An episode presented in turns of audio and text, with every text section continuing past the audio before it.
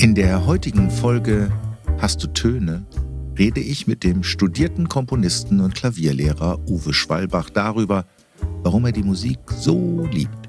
Jeden lieben langen Tag. Ein Gespräch über Töne, Melodien, Rhythmen und Geräusche. Uwe erzählt davon, wie ihm als Sohn eines Kapellmeisters U- und E-Musik in die Wiege gelegt wurden. Er als Dreijähriger bei Schützenfesten seinen Durst löschte, wie er seiner romantischen kompositorischen Ader folgte und das B für sich entdeckte. Beethoven, Brahms, Bach, Bartok, Berg und ja auch Schönberg. Wer B sagt, muss auch A bis Z sagen. Und so legt Uwe sein Ohrenmerk bis heute auf alles, was Spannung verspricht. Auch im Neuen der Musik. Von Mahler über Webern bis Lachenmann. Egal. Hauptsache, es trifft mitten ins Herz. Eine Begeisterung, die Uwe heute an seine Klavierschülerinnen und Schüler weitergibt. Mach einfach und guck, wo du bleibst, wenn die Neugier bleibt.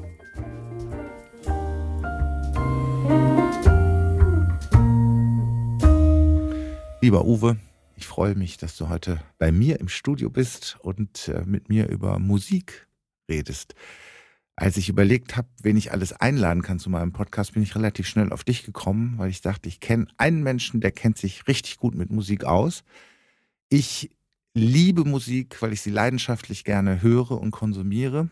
Aber was die Technik angeht, ich habe nie ein Instrument gespielt, und was vielleicht auch die tiefere Ahnung angeht, bin ich relativ blank. Deswegen musst du mir den einen oder anderen Vokabelfehler heute entschuldigen.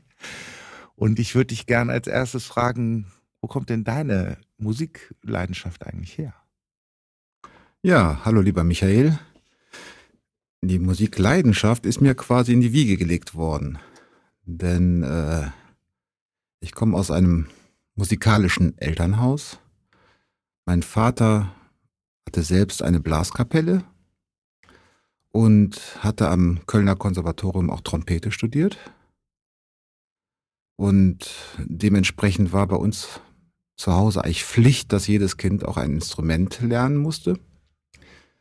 Und bei mir fing es eigentlich so an, dass meine älteren Geschwister, die sieben und neun Jahre älter sind, die durften immer schon Klavier spielen und ich nicht. Und da wollte ich natürlich schon das auch machen und äh, dementsprechend habe ich schon im Kindergartenalter angefangen, Klavierunterricht zu bekommen. Deine Mutter auch musikalisch? Meine Mutter nicht. Meine Mutter ja. war nicht musikalisch. Also was heißt, hatte keine, kein Instrument gelernt. Ne? Also die, die, die hörte gerne, sang gerne mit uns Lieder, ne? aber sonst ja, muss, die musste kein Instrument spielen, da war, da, da war dein Vater dann nicht so hinterher.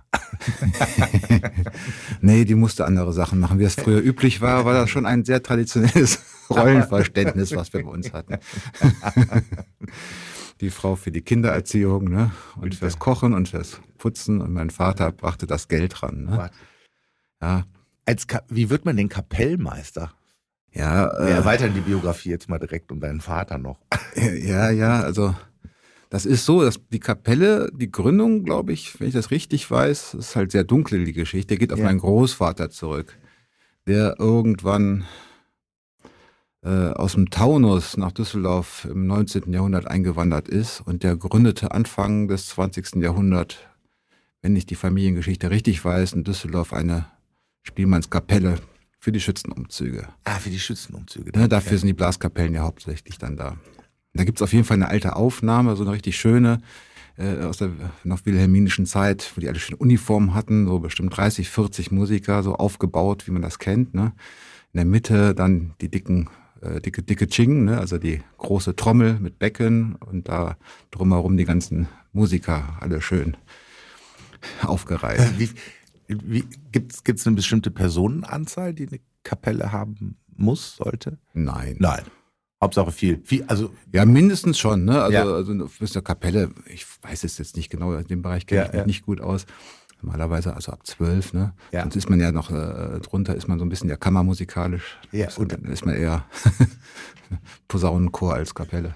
Und Kapelle heißt immer nur Blasinstrumente oder Blasinstrumente und Pauke oder Trommel Nein, das, oder? Nein, musikalisch, es ist halt umgangssprachlich. Ne? Ja. Das Wort Kapelle kommt ja eigentlich aus dem, aus dem Mittelalterlichen und meinte wirklich Kapelle, ne, äh, das sind die Sänger eigentlich gewesen, ne, die halt äh, beim Gottesdienst sangen. Ja. ja. ja. Also das sind halt die Musiker, die etwas halt festlich ausgestalten. Ne? Die etwas festlich ausgestalten. So, was die Instrumente angeht, ist dann nicht festgelegt in der Kapelle. Ah ja gut, wenn man eine Blaskapelle äh, äh konkret ja, ja. nimmt, dann ist dann es schon ist, etwas, ja. das macht halt keine Geige mit. Ne? das hast du erzählt, du hast mal Geige gespielt auch, ne?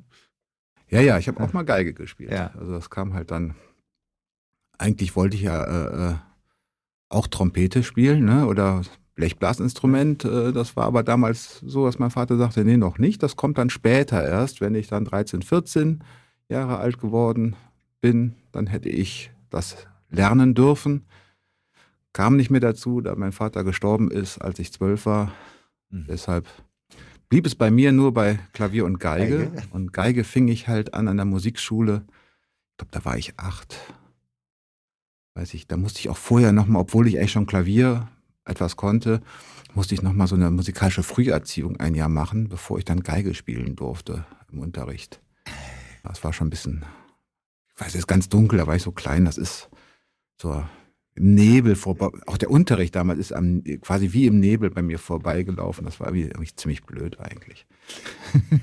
Du hast ja, ähm, wir kennen uns ja eigentlich aus der Schulzeit ähm, und du warst früher auf dem Leibniz-Gymnasium, bist aufs Humboldt-Gymnasium gewechselt dann in Düsseldorf, als da einen Musikleistungskurs gab, wenn ich das richtig in Erinnerung habe. Oder was war der Hintergrund? Ja, das, als es anfing, äh, ähm, dass man seine Kurse wählen sollte und auch seine Leistungskurse, da hieß es damals, äh, wann war das, 89, äh, dass es einen über, schulübergreifenden Musikleistungskurs geben sollte. Und den habe ich natürlich gewählt, weil ich damals eigentlich schon fast nichts anderes gemacht hatte am Tag. Ja, als Musik. Ja, äh, ja ich hatte im ganzen Nachmittagsbereich habe ich eigentlich jeden Tag einen Unterricht gehabt. Ja, und ähm, das bot sich einfach an, als kluger Mensch jetzt sichtlich das Abitur schwerer zu machen, als es sein muss. Und da kam, fing das Halbjahr schon an. Das war was, 11.2 war das dann, glaube ich, ne? Und die Woche war rum und ich fragte, was ist denn mit meinem Musikleistungskurs? Und dann sagten plötzlich der Jahrgangsstufenleiter, ja, da gibt es ein Problem, der ist nicht zustande gekommen. Hm. Und dann sollte ich in, übers Wochenende meine kompletten Kurse umwählen. Äh, ähm, fand ich jetzt natürlich äh, hm, richtig, richtig, ja, ja, richtig, richtig, super. Ja. Eine Wort dafür. Ne? äh, und da kam aber der Lernstufenleiter, hat sich Gott sei Dank nochmal erkundigt gehabt. Und dann hieß es halt, dass auf dem Humboldt aber ein äh, Musikleistungskurs dann zustande gekommen ist als sogenannter Kombikurs. Das heißt, da gab es halt Stunden alleine als Leistungskurs und andere Stunden mit dem Grundkurs zusammen. Ah, okay. Und da ich schon Leute, äh, Freunde hatte am, am äh, Humboldt-Gymnasium, habe ich da innerhalb von 24 Stunden einfach die Schule gewechselt. das ist eine schnelle Entscheidung. Ja, ja das war für mich ganz klar. Ja. Also es war, es war ja eine sichere Bank. Und äh, die war jetzt einfach, wäre wär unklug gewesen. Das wäre unklug, das, genau, hast du gesagt, wäre unklug. Und das war der Herr Hermann, dein der Leistungskurs. Hans Hermann. Der genau. Hans der Hermann. Hans Hermann. Den ich ja auch kenne, bei dem hatte ich ja auch Musik, weil ich ähm, die Schule nicht gewechselt habe, sondern auf dem Humboldt-Gymnasium war. Ähm, ähm, meine musikalische Laufbahn war auch beim Hermann relativ schnell beendet. Ähm, er attestierte mir dann auch ein schreckliches Brummen und äh, war ich relativ schnell raus aus dem Geschäft. Aber ich habe äh, neben, neben dieser Einschätzung meiner, meiner musikalischen Leistungsstärke noch eine andere Erinnerung an Hans Hermann, dass er nämlich der Erste war, der mich mit Jimi Hendrix in Berührung gebracht hat. Und ähm, den, äh, den mochte ich sehr. Das, das Stück wurde im Unterricht gespielt. Es war von einer Live-Platte, irgendwie Band of Gypsies ähm, hieß die Platte. Und die habe ich dann meinen Vater gebeten, mir doch ähm, zu kaufen. Das war eine meiner ersten LPs. Also da, da bin ich Hans Hermann für dankbar, für das schnelle Aussortieren aufgrund des Brummens eher weniger. Ja, der Hans Hermann, der äh, liebte auch den Blues sehr oder auch, äh, auch ähm, den Jazzunterricht, was jetzt nicht so meins war. Äh, aber der Unterricht war auch immer recht spannend, da wir beide eigentlich immer zu zweit diskutiert haben die zwei Schulstunden über und manche Mitschüler das ziemlich nervig fanden, wie ich jetzt im Nachhinein erfahren habe. weil wir wohl manchmal einfach äh, einen Dialog geführt hatten. Ge Gefachsimpelt. Gefachsimpelt, ja, beziehungsweise ich habe ihm dann häufig auch mal widersprochen und hatte auch viele Argumente und dann wurde es halt dann wirklich ein Disput eigentlich. Ja. Ne? Das war jetzt einfach ähm, ja nicht aus dem Bauch raus, sondern mit Hintergrund. Und dem konnten halt dann ähm, damals schon einige nicht mehr folgen, auch im Leistungskurs nicht. Das heißt, du warst natürlich dann von zu Hause aus klassisch sehr gut ausgebildet. Also ich höre jetzt so ein bisschen raus, so der Jazz, der Blues war nicht so dein Metier. Du kamst dann schon eher stark aus der klassischen Musik oder?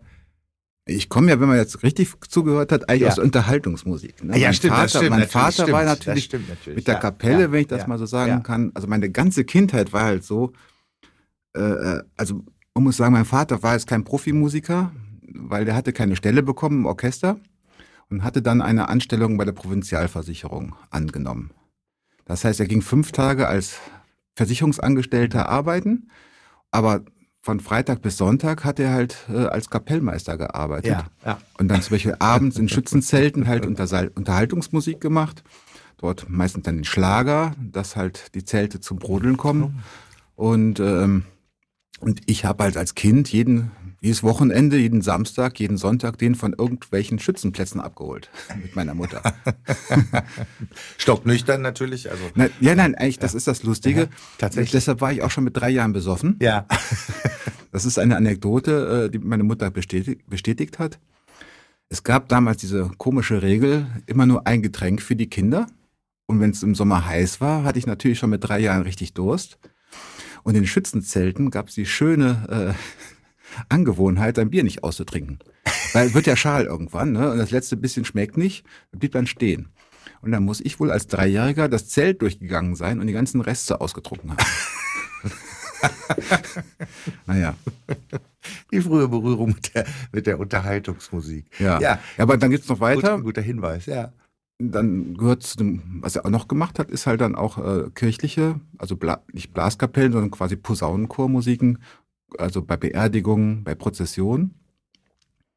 Und da war es dann auch sehr früh, dass er zu Hause, mein Vater, dann wirklich die Blaskapelle in einem dicht besiedelten Düsseldorf an der Blücherstraße, quasi bei offenem Fenster, sechs Bläser hat üben lassen für besondere Anlässe was natürlich, wenn man sich das heute vorstellt, wahrscheinlich zu sofortigen Polizeiaufgebote führen würde. ne? Aber damals war es halt wirklich so, dass hinter einfach nur das ganze Hinterhof applaudiert hat. Ne? Also, das war wirklich, ja. Das ja, war wirklich so. Ja. Und das war auch einer der ersten Schockmomente, weil er meinte mal zu mir dann, was war ich da, sieben, ja, acht, setz dich ans Klavier, begleite uns. Hat mir Noten hingestellt und es hat sich danach plötzlich keiner um mich gekümmert. sondern es ging halt darum, dass ich dann Choräle quasi dann begleiten sollte. Was ja damals für mich sehr, sehr schwierig war, weil das waren immer äh, Choräle, sind meistens vierstimmig ausgesetzt. Das heißt, man muss mal vier Töne gleichzeitig spielen. Und Anfänger auf dem Klavier machen das eigentlich, das Akkordspielen noch nicht so, äh, äh, ist man nicht so gewohnt, äh, geläufig drin. Und das ging eine Stunde, ich konnte es immer die ganze Zeit nicht, ich kam nicht mit, ich habe mich geärgert. Aber dann in der zweiten Stunde hatte ich es raus. und dass sich keiner um mich kümmert. Ne? Also ja. man muss halt gucken, wo man bleibt. Ja. Ne? Man hat dich das war, das, war eine, das war eine wichtige Lektion für mein Leben. Ja. Weil danach, bis heute, äh, bin ich bekannt als guter vom Blattspieler. Ja. ja. Also jemand, der halt schnell Noten lesen kann und dann einfach guckt, was kriege ich hin, was kriege ich nicht hin und das halt dann schafft und macht. Ja. Das, ja. Also das Prima Vista-Spiel hat er mir quasi da so beigebracht. Jetzt wäre ich ja fast geneigt, schon in deine jetzige Tätigkeit äh, zu gehen, aber jetzt glaube ich, würde ich gerne nochmal so bei dem Thema Unterhaltung und, und, und sakrale Musik bleiben. Wurde bei euch zu Hause eigentlich auch Musik gehört? Nein. Nein. Also selten. Ja. Also nur gemacht. Oder gespielt. Oder wie ja. sagt man eigentlich? Richtig. Eigentlich nur gemacht und gespielt. Ja. Vom Musik hören, das war höchstens sonntags beim Frühstück. Ja. ja. Und dann immer gerne WDR 4. WDR 4, also dann eher dann Unterhaltung. Unterhaltungsmusik. Unterhaltungsmusik. Ja. Operettenmusik. Ne? Ja. Meine Mutter liebte Operetten. Ja, und äh, auch im Urlaub, wenn wir dann gerne Skiurlaub gefahren sind oder dann wurde auch gerne dann dort irgendwie so diese schöne äh, Ländler, diese schöne Alpenmusik. Also mein Vater mochte die, weil die auch sehr gute Blechbläser immer hatten. Ne? Ja. Das sind ja von sehr guten Leuten sehr sauber vorgetragene Stücke. Also das war quasi die akustische Erfahrung meiner Kindheit. Aus Ja, das, ja, das ist, äh, ja, eine schöne ähm, Melange, kann man sagen. Und die klassische Musik dann erschlossen auch über die Choräle, also über die Kirchenmusik so langsam oder? Ja, das ist, ach, ist so vielseitig Ja, gewesen, die ja, Einflüsse. Die andere wichtige Einfluss ist natürlich mein Geigespiel. Ja. Also die, beim Klavierspiel ist das gewesen, das trat dann irgendwann ins Hintertreffen. Das war dann das Nebeninstrument. Es wurde die Geige, die Geige wurde das Hauptinstrument, weil meine erste Klavierlehrerin schon nach einem Jahr weggezogen ist. Wie das gerne ist mit guten Klavierlehrerinnen. Die verlieben sich, werden schwanger und ziehen weg. Ne? Und dann wusste mein Vater nicht, kein, hatte keinen Nachfolger für meine Geschwister und mich. Und ähm, dann hat mein Vater das Klavierunterrichten unterno- übernommen, aber der war eigentlich kein guter Pianist. Ne? Der hatte das im Studium als Nebenfach gehabt und hatte eigentlich, auf gut Deutsch gesagt, keine Ahnung vom Klavierspiel, weshalb das eigentlich nur Fleiß war. Ne? Ja, und keine Technik, die er vermittelt hatte. Ja. Und da wurde jeden Samstags, äh, gab es dann halt äh, nach dem Frühstück Klavierunterricht für mich. Äh, und das war schon noch manchmal sehr quälend, weil der dauerte so lange, bis ich Stücke konnte. Das heißt dann auch durch mal zwei bis drei Stunden. Also das war schon dann das, was man vielleicht dann manchmal kennt. Äh, dann, der Leistungsanspruch war dann da. Und wenn ich die Woche doch mehr gespielt habe mit Freunden und nicht am Klavier saß, so, dann wurde das schon mal ein tränenreicher Samstagvormittag. ja, aber im Grunde genommen hat es mir dann geholfen immer. Ne? Also Ja. hinterher habe ich das äh, gemerkt, dass es doch Sinn machte, immer was zu Ende zu bringen. Darum ging es halt. Ne? Ja, wollte ich gerade sagen. Also, ja, also was zu Ende bringen ist wichtig. Es machen, das scheint ja auch wichtig zu sein, Ja. dass man es, dass man es tut. Und ja. dann war immer wichtig, als ich mit dem Geigenspiel angefangen hatte, kam es relativ schnell dazu. Äh, ähm, also ich hatte eine, in der Musikschule eine, eine, eine, eine super Geigenlehrerin, die ich sehr mag. Ne, die ist immer noch da, äh, äh, Frau Sommer. Ne, die, der Nachvorname habe ich jetzt wieder mal nicht mehr im Kopf. Aber Hans Irgendwas Hermann hat A. es ja im Kopf, da hat es den Vornamen. Ja. Ja, ja, irgendwas mit A. Astrid. nee, Anne. nee, nee, nee. Anemone. Anemone. Anemone. Anemone Sommer. Och, Anemone Sommer. mein Gott, Ja, was für ein Name. Ja, ja war natürlich ein Schwarm von mir auch dann Ja. früher, ne? eine junge, hübsche Frau, Ja. ne? wahnsinnig lieb zu Kindern. Ja, und die machte schon früh auch dann so, ähm, äh, dass sie äh, so Gruppenspiele machte mit so sechs bis acht Geigenschülern von ihnen. Dann musste man dann irgendwann bei öffentlichen Auftritten, ich erinnere mich im Volksgarten, irgendwann spielten wir irgendwas und dann machte die immer so einmal die Woche so ein Treffen, dass man da spielte. Und äh, habe ich immer sehr gern gemacht. Dann gab es immer Apfelsaft und Kuchen. ja. Aber auch mein Vater guckte dann, ähm, dass ich auch so Erfahrungen sammelte. Und da gab es zum Beispiel das Henkel-Orchester, glaube ich, war das, wenn ich mich recht entsinne. Da war der Leiter, war ein Freund von ihm, der auch in der Kapelle bei ihm häufig mitspielte. Und der hat ihn quasi immer eingekauft, wenn man so sagt, äh, als Trompeter, um das zu stützen, ne? Ja. diese, die, diese, dieses Laienorchester. Und da hat er mich dann auch mitgenommen, als ich dann gut genug war. Und dann musste ich dann da auch in der zweiten Geige spielen. Also solche Erfahrungen halt dann immer Ja. und gucken, wo ich bleibe. Ja. Wie immer, gucken, wo ich bleibe. Es war immer erstmal überfordernd und zu schwer, aber dann guckt man, wo man bleibt. Und dann wächst man seinen Aufgaben. Das lernt man dann schon, ne? Wenn man öfter hintereinander gucken muss, wo man bleibt, dann weiß man irgendwann, dann weiß man irgendwann, wo man bleibt. Ja, ja, man muss halt, das klappt man dann schon irgendwann. Man, man, man schludert halt auch ein bisschen dann, ne? weil Ja. natürlich man, man ist ja immer quasi hinterher, ne? Und äh, kann sich nicht so ganz auf die Perfektion dann konzentrieren, weil man muss ja dann aufholen.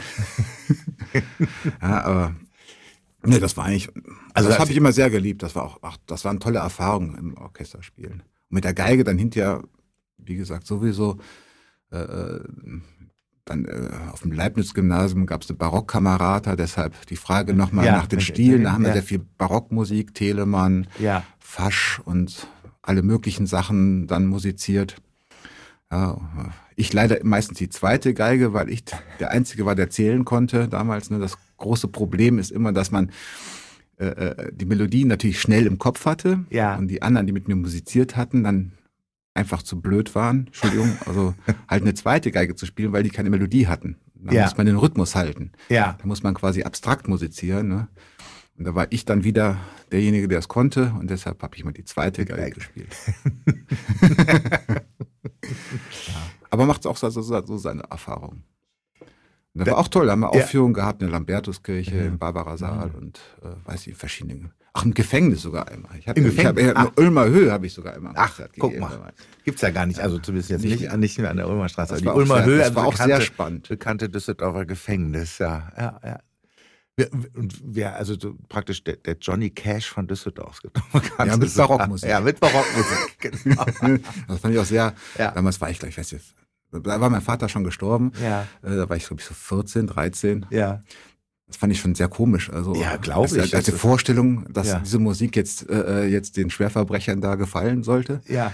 Aber der Saal war gut gefüllt. Ja, ne? wollte ich gerade fragen, ja. genau. Also es war gut, war gut gefüllt, ja. ja. War gut gefüllt und äh, wir haben auch Applaus bekommen. Ja. Und sieht man mal, dass auch dann Abwechslung dann auch dann ja. wichtiger ist als sein Geschmacks Geschmackurteil den und da habt ihr dann aber, ähm, habt ihr Barockmusik dann gespielt oder? Barock. Barock. Ja, Barock. Nee, ja. nee, nee nicht Bartok, Barock. Nee, nicht Bartok und nicht ja, Rock. Ja, nee, Barock. nicht Rock, Barock, genau. Und nicht Rock. hast du denn, ähm, was hast du denn selber für Musik eigentlich in der Jugend gehört? Also zu Hause habt ihr nicht gehört, da war es ja noch ein bisschen jünger, aber irgendwann, als du dann so in die Pubertät oder so gekommen ist, hat man ja, oder während andere möglicherweise dann eher im Popkulturellen unterwegs sind? Was, äh naja, das habe ich auch alles hast du gemacht. auch alles gemacht, ne? In der Grundschule habe ich meine erste Platte war irgendwie so irgendwie so eine Hitparade-Hitliste ja, ja, mit. Ja. Ach, die kenne ich aber wie die aussahen. Ja, ah, ja mit, mit Peter Alexander ja. der kleinen Kneipe. Ja. Oder auch Gebrüder Blattschuss mit Kreuzberger Nächte. Ja. Und Frank-Peter Zander, die hatte ich dann gehört. Äh, Allerdings hatte mich das gewundert, warum ich die geschenkt bekommen habe. Ja. Weil ich fand das immer, das sind eher Lieder für meine Eltern. Ja, wollte ich gerade sagen. Das, Aber wie das immer so ist mit Kindergarten, äh, Kindergeburtstagsgeschenken. Also ist halt. Ja, und ähm, ich habe halt damals äh, Hitparade gehört und wir haben Disco geguckt. Ne? Ja, das haben wir ja, gemacht. Ja, und äh, äh, wir haben, also ich habe dann auch Radio gehört. Ne? Ja. Und, und mir später dann auch Platten gekauft. Ne? Äh, aber ich hatte echt einen schlechten Musikgeschmack, weil ich habe mir die Platte gekauft, weißt du, Johnny Nash. Ja, hab ich mir, die habe ich mir gekauft, weil ich das schön fand. Hab die zweimal gehört und weggeschmissen. Weggeschmissen? Also, ja, es war schrecklich. Ja, ja, ich weiß ja, gar nicht, was ich da, also wenn ich mit Ruhe dann gehört hatte, fand ich es immer schrecklich und habe es weggeschmissen. Ja. Was habe ich sonst noch gehört? Also, ja, es gab dann noch äh, äh, Spliff ja, Spliff, da war ich sogar auf einem Konzert mal. Ja. Was auf dem Konzert? Auf einem Konzert. Carbonara. Die fand ich ein bisschen interessanter, die Platten. Ja, die habe ja. ich auch länger häufiger gehört. Ja. Weil die, weil, weil, weggeschmissen. Die habe ich nicht weggeschmissen. Na, weil die Songs auch unterschiedlicher waren. Ne? Das ja. war nicht immer das, die gleiche Soße. Ne? Die, ja. Das merkte man schon, dass sie so ein bisschen mehr äh, musikalisch auch ausprobierten und was machten. Ne? Ja. Nicht irgendwie eine Soße anrührten. Ja, eine Soße anrührten. Ja, also das. Ja, und dann später mit den Entwicklungen, ne? Mit, ja. Aber mit, mit dann, dann äh, irgendwann Hard Rock, dann Reggae oder sonst was. Aber ich habe natürlich eigentlich dann doch immer mehr dahin tendiert, dann doch die Klassik zu hören. Ja. Also, und äh, weil es mir einfach viel mehr sagte. Und weil es komplexer, differenzierter einfach nicht immer dieselbe Soße ist. Ja, und auch einfach komplett, ja, war einfach, ja. war einfach spannender. Ja, ne? Es ja. war halt einfach eine Beethoven-Symphonie zu hören, war einfach spannend. Ja? ja. Da konnte ich mich eine Stunde hinlegen und hatte eine Beschäftigung, richtig. Ja, ne? ja, ja. Und ähm, wenn ich dann mit den gleichen Hörerwartungen halt, das hatte ich wohl anscheinend äh, äh, eben, dann Unterhaltungsmusik, ich benutze den Begriff extra, ja, ja. Äh, ähm, mir anhörte, ähm, war das noch beim zweiten Mal hören, war keine Spannung mehr da. Ne? Ja, das ja, war dann. Man hat das durchschaut, so geht das halt und dann war nichts mehr. Dann ist die quasi weggehört. Weggehört, ja, dann, dann, ist die zu Ende gehört, ja, ja aus, ausgehört. Und ja, das ja, ja, ich denke gerade so mit, das ist ein schöne, schönes Bild eigentlich dafür. Das eine ist, ist eine Berieselung im Prinzip, das andere ist eine, eine Beschäftigung, man muss sich dann beschäftigen, wenn man über die musikalische Ausbildung verfügt, möglicherweise. Oder glaubst du, dass das so tief geht, dass jeder Mensch grundsätzlich davon berührt werden kann oder sich damit beschäftigen kann. Ich glaube, das hängt schon mit dem auch Tun zusammen. Also, dass Ja. man ein, also ein grundkulturelles lernen äh, muss Voraussetzung. Sonst ja. geht's, glaube ich, nicht. Ja. Es hängt ja schon mit sowas zusammen, dass ich weiß, dass ich immer Beethoven gehört hatte und mich geärgert hatte, warum die schönen Melodien so kurz sind und immer weg sind. Und man immer so lange hören muss, bis es eine schöne Melodie kommt. Aber es muss ja schon, dass man den Unterschied hört zwischen einer Melodie, die man Melodie nennen kann, und, äh, ähm, und äh, einfach äh, äh anderen tonsetzerischen Techniken. Ne? Ja. Und äh, auch dann die Ahnung zu bekommen, dass es vielleicht gar nicht um Melodien geht. Ne? Ja, das wäre ja schon so, der nächste. Der nächste, der Schritt. Nächste das, Schritt. So, und, ähm, und dann fing, ging es ja so weit, dass mich mit 14 Jahren dann Wiederholungen bei Beethoven störten. Ne? Weil eigentlich ist das Beethoven ja bei den Symphonien eine typische Entwicklungsmusik. Ist ja auch die Sonatenform eine Entwicklungsform. Und das heißt, dass es nicht darum geht, dass man eine schöne Melodie hat, die immer wiederholt wird und wiederholt wird, sondern es gibt Motive und Gestalten in der Musik, die sich verändern. Mhm. Ja? auch oder auch ähm, kann sogar ein Rhythmus als Grundmotiv sein, gar nicht mal Töne, ne? wie bei der fünften Symphonie, dieses da da da da, ne? Das ist eigentlich das Motiv, ist der Rhythmus, da da da da, ne?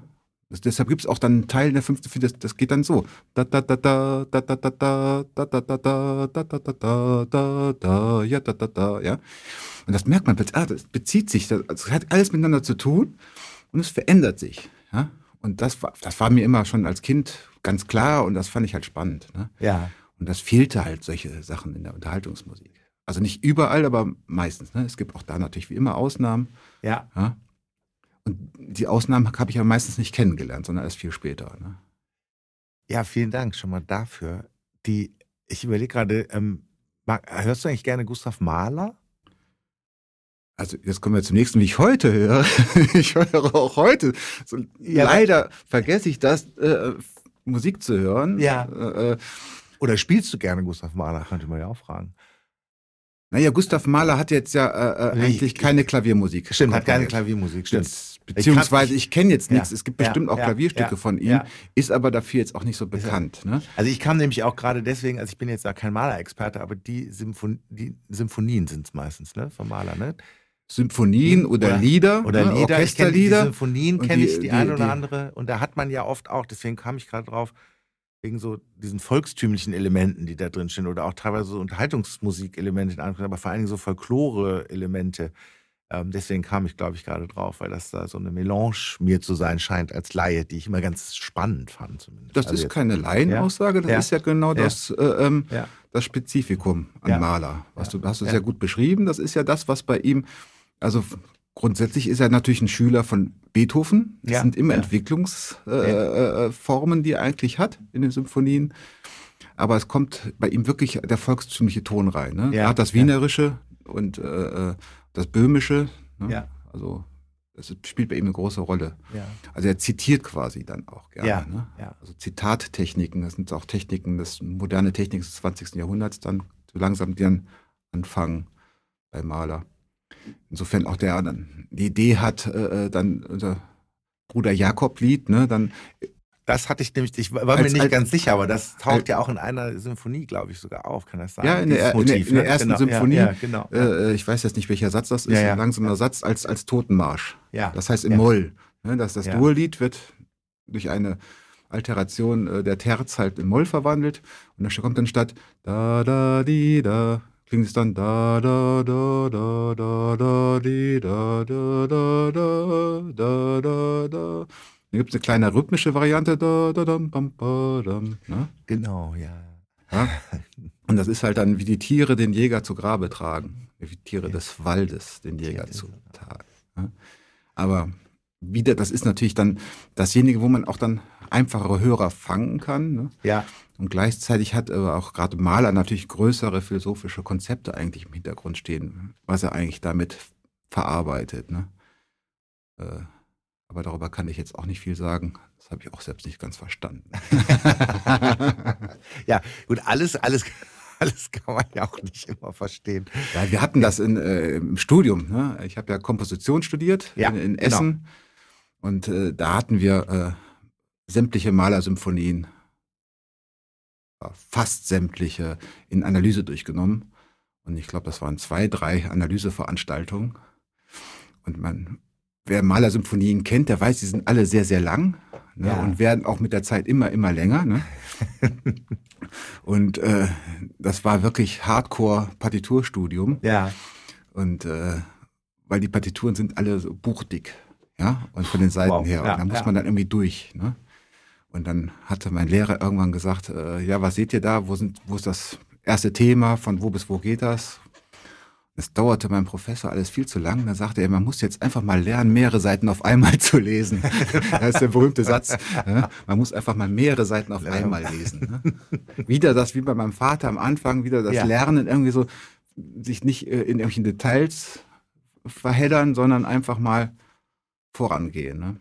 Ist, Komposition ist dann ein Teilbereich von Musikwissenschaften oder wie? Da, Nein, ich habe Komposition Ah, du hast Komposition Ich habe studiert. Musikwissenschaften ja, ja, gar nicht gar nicht studiert. studiert. Ja, okay. Nein. Du hast Komposition studiert. Musikwissenschaften als solches hat mich auch Nicht interessiert. nicht interessiert. Ja, ja.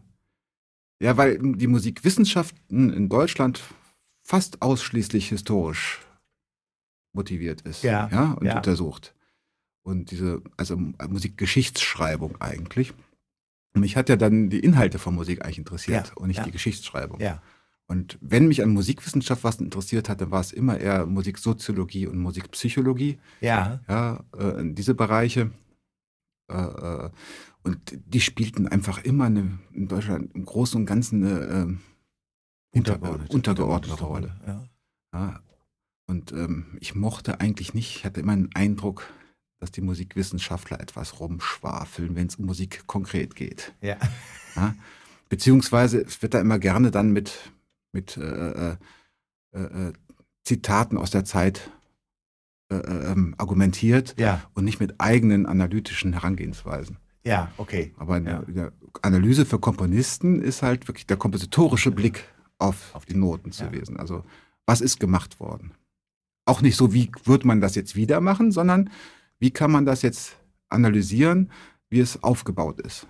Und was kann man dann selber dafür als äh, für, für eine möglicherweise eigene Komposition dann auch lernen? Ja, darüber wird lustigerweise eigentlich nie gesprochen. Ja. Ne? Aber es wurde halt immer gezeigt, was für Aspekte es gibt. Ja? Also wie gesagt, äh, äh, äh, äh, gibt dann schon von Musikwissenschaftlern auch, äh, das spielt ja nicht gar keine Rolle, das will ich jetzt auch mal Ja, sagen. ja, das ist ja. Ehrenrettung. Ne? Zum Beispiel äh, Gustav Mahler gibt es halt äh, in der zweiten Symphonie eine große Stelle äh, der Auferstehungssymphonie. Ich glaube, es ist im ersten Senf, im ersten, ersten Saft, im ersten Ja. Satz sogenannte Zusammenbruchsstellen, wo das ganze Ja. Orchester von einer hell, von, von, den- von den hohen Tönen quasi in den Tiefen sehr schnell zusammenbricht. Ja. Ja, also da runterfällt, ja. Und, äh, und zum Beispiel wurde das einfach als neues äh, äh, äh, Kriterium dort mal festgestellt, um auch äh, ähm, Satzstruktur festzumachen. Ne? Da Ja. waren so, so Enden, ein Teil ne? von der Musik. Und äh, an solche Sachen haben wir dann auch uns angeguckt. Ne? Ja. Und die Musikwissenschaftler, die interessierten sich dann äh, darum, ja, wo, gibt, wo kommt das her? Wo hat Mahler das her? Ne? Und dann gibt's dann halt von, von Brahms ein Intermezzo. Da gibt's eine ähnliche, im Klavierstück schon mal so eine Stelle, wo quasi so eine Zusammenbruchssituation war. Und das ist mich- das Musik, musikwissenschaftliche Denken. Dann gucken, ah, wo kommt was her und nicht Ja, so. Ne? ja, ja, ja. Uns hat dann nur interessiert eher so, ja, das, das kommt da, ne? Da gibt's diese Stelle, ne? Und die hat da eine strukturelle äh, Bedeutung, ne? Also das ist besonders. Ja. Und da haben wir dann unser Ohrenmerk halt draufgelenkt. Da, ne? Das Obermerk. Ja. ja, Ja. Sehr schönes Wort. Und wie es auch strukturiert ist, ne? Ja. Welches Material er benutzt und, äh, wie, und wie baut man überhaupt solche langen Kompositionen auf. Ne? Das ist ja das, immer darum geht's ja auch.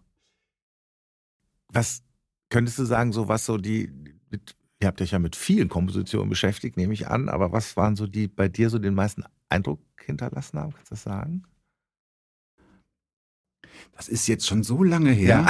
Oder Ja. vielleicht ge gehen, wir, gehen wir nach heute, also welche Kompositionen magst du heute Also besonders sagen wir mal, gerne? Beethoven hat mich stark beeindruckt. ja, ja? ja, Also eben, weil das einfach bis heute spannend ist, ihn zu hören und Ja. sich mit zu beschäftigen. Auch zu spielen. ja, Macht mir einfach immer noch großen Spaß. Und äh, das gleiche Bach Bach ist quasi mein Handwerkszeug, ne? Ja. auch bis heute immer wieder mit zu beschäftigen. Äh, bei ihm jetzt nicht wegen der Spannung, sondern eben wegen der klaren Struktur, die er schafft. Ja. Mit wenigen Mitteln viel zu erreichen. Das ist, Ja. ist der Wahnsinn. Und Ja. dann immer wieder trotzdem was Neues. Und das ist immer so schön logisch aufgebaut und klar. Ja, Ne? ja. Und das ist so eine Logik, die einen in die Verwirrung stürzt. Ja, das ist das. Äh, äh, stehe ich immer wieder fassungslos vor dann. Ja. Ja, also auch wenn man da, auch beim Spielen merkt man manchmal, ist ganz klar und irgendwann qualmt der Kopf, ja. Ja. Also so, inzwischen Gott sei Dank nicht mehr die Finger, aber der Kopf qualmt, ja. So, das ist, ähm, Ich kann, als kurzer Einschub, ich kann mich daran erinnern, als ich geheiratet habe hier in Düsseldorf in der Neanderkirche, hatte ich das große Glück, dass mein lieber Freund äh, Tillmann Tobias Übing, mit dem äh, der auf dem Humboldt-Gymnasium war, ähm, den ich jetzt noch in Hamburg gerade besucht habe, der hat dann äh, Orgel gespielt äh, während des äh, Hochzeitsgottesdienstes und der fragte mich im Vorfeld, ähm, was ich denn gerne von ihm hören würde und äh, bot mir drei Alternativen an. Bach, Bach oder Bach. ja. Er ist vielseitig. Der ist vielseitig. Ja. Bach, Beethoven. Noch ein B bei dir? Ja, die großen Bs, das Brahms. geht da durch. Naja, äh, Bach, also ich, ich bin jetzt nicht mehr ganz so gut da drin, merkst du schon, aber mit Namen, aber das geht ja noch weiter dann. Äh, äh, also wenn man das historisch sieht, was, Ja. womit ich mich beschäftigt hatte, Ja. was mich stark beeinflusst hatte, fängst in der Renaissance an, Ja. äh, beziehungsweise im Mittelalter mit Perotin, äh, dann Josquin de Pré, ja, dann äh, kommt eigentlich lange nichts, dann Bach, also ich lasse halt die ganzen Oper, fällt bei mir weg, habe ich mich nicht mit beschäftigt. Ja, Äh, okay. Den ja. hätte ich sonst auch gefragt, Ja. aber können wir ja noch mal drauf eingehen. Bach, Warum? Beethoven, die ganzen Bs. Man Ja, merkt schon, jetzt kommen die Bs. Dann. Äh, Brahms, dann aber auch äh, Alban Berg, Albanberg, ja. ja. Ja. Oder äh, dann im Neuen gibt es auch Luciano Berio, ne? alles Sachen, die ich echt gerne höre dann auch, ne? und gut finde. Und Bartok nicht zu vergessen. Äh, ja. Oder dann, gut, es spielte eine große Rolle dann von dem, vom musikalischen Denken her, dann Schönberg. Ja. ja, und die, also die Anton Weber, die zweite Wiener Schule. ja. Das war auch einer der Schocks, Schockmomente meines Lernens. Ja? Ist ja für viele heute noch möglicherweise ein Schockmoment, sobald es dann in die Moderne geht. Äh, ja, ja. aber das ist auch eine schöne Geschichte eigentlich. Ja. Denn ähm, in meiner Entwicklung wichtig war dann auch mein, mein, nach meinem Tod meines Vaters mein neuer Klavierlehrer, der äh, äh, ähm, Helmut Götzinger. Äh, äh, der hatte nämlich selbst auch Komposition studiert. Und zwar auch beim gleichen Lehrer, wo ich dann hinterher war. Also ich bin quasi zu meinem Großvaterlehrer gegangen. Äh, ähm, bei dem hatte ich eigentlich ganz normal Klavierunterricht. Und äh, ich war ja 12, 13. Und am liebsten spielte ich Romantik. Ne? Also ich habe Romantiker geliebt, ne? oder eben von Beethoven angefangen, Ja, 19. ja, Jahrhundert. ja. Ne? Und der fragte mich dann auch irgendwann, ob ich denn auch manchmal was komponieren würde. Dann habe ich ja gesagt, war gelogen, aber ich habe mich nachmittags dann zu Hause hingesetzt und was geschrieben. Du wusstest ja, wie es geht. Wusste, ja, und dann wusste ich eben nicht. Ne? nee, nee, aber du wusstest ja, wie es geht. Einfach machen. Ja, einfach machen, Einfach genau. ne? Und äh, Da bin ich jetzt, da muss ich jetzt. Ja, ja, ran. Da muss ich ran. jetzt Ja, Da muss ich ran, ne? Und dann äh, habe ich halt immer gemerkt, so, okay, acht Takte aufgeschrieben. Fand ich super schön, ne? Hochromantisch. So äh, Pseudo-Schumann. und brachte das dann halt auch mit und er sagte, ja, ja, ganz schön, mach mal weiter. Ich habe gedacht, er gibt dann irgendwelche Tipps. ja. Hat er nie gemacht. Nee, nee, nee, nee. Hat er da nicht gemacht und hat er danach, oh, ich nie gemacht, ne? Und dann Musstest du schon wieder gucken, wo muss ich du wieder gucken, wie ich bleibe. Ja, Ja, ja. Und ähm, saß ich zu Hause, aber alles, was ich danach hinschriebe, merkte ich sofort, war blöd. Ja, ich kam nicht weiter. Ja. Ja? Beziehungsweise ich war auch nicht so selbstverliebt zu sagen, ach, ich wiederhole das und mach sowas und Schluss und Ja, sowas. ja. Irgendwie, ich merkte halt irgendwie, verlor plötzlich auch die, äh, die ersten acht Takte ihre Schönheit. Also Ja. mir hat zwar gefallen, aber ich wusste nicht, äh, hatte keine Füße, äh, der, der Boden war weg plötzlich Ja. unter den Füßen. Ne? Ersten acht Takte gingen wunderbar, aber nicht weiter. Ne? Ich wieder ein neues Stück angefangen. Ne?